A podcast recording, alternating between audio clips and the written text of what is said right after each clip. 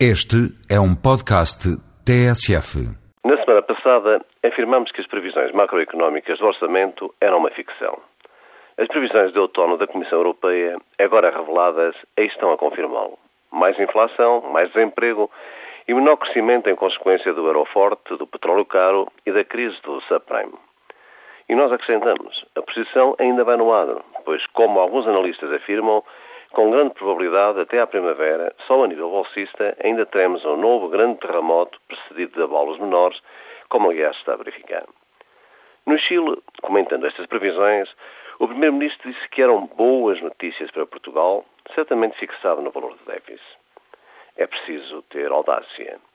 O crescimento da economia portuguesa vai ser este ano o pior entre os 27 países europeus.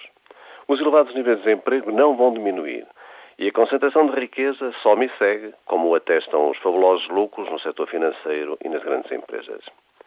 Continuamos a crescer até 2009 abaixo da média europeia, quando partindo de um patamar mais baixo nos era mais fácil crescer acima dos países desenvolvidos.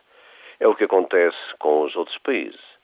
Este ano, enquanto Portugal cresce 1,8%, a Bulgária cresce 6,3%, a República Checa 5,8%, a Estónia 7,8%, a Letónia 10,5%, a Polónia 6,5%, só para dar alguns exemplos. Estas são as consequências da absolutização do combate ao déficit, com a contração da economia e das reformas neoliberais, privatizando e liquidando serviços públicos e afetando o nível de vida de muitos portugueses. Estas reformas foram também elogiadas por Cavaco Silva no Chile, país que conheceu bem as agruras destas políticas, conduzidas então pelos boys de Chicago. Elogiar no Chile as reformas neoliberais de Sócrates faz-nos lembrar Manuel Pinho na China a falar dos baixos salários de Portugal.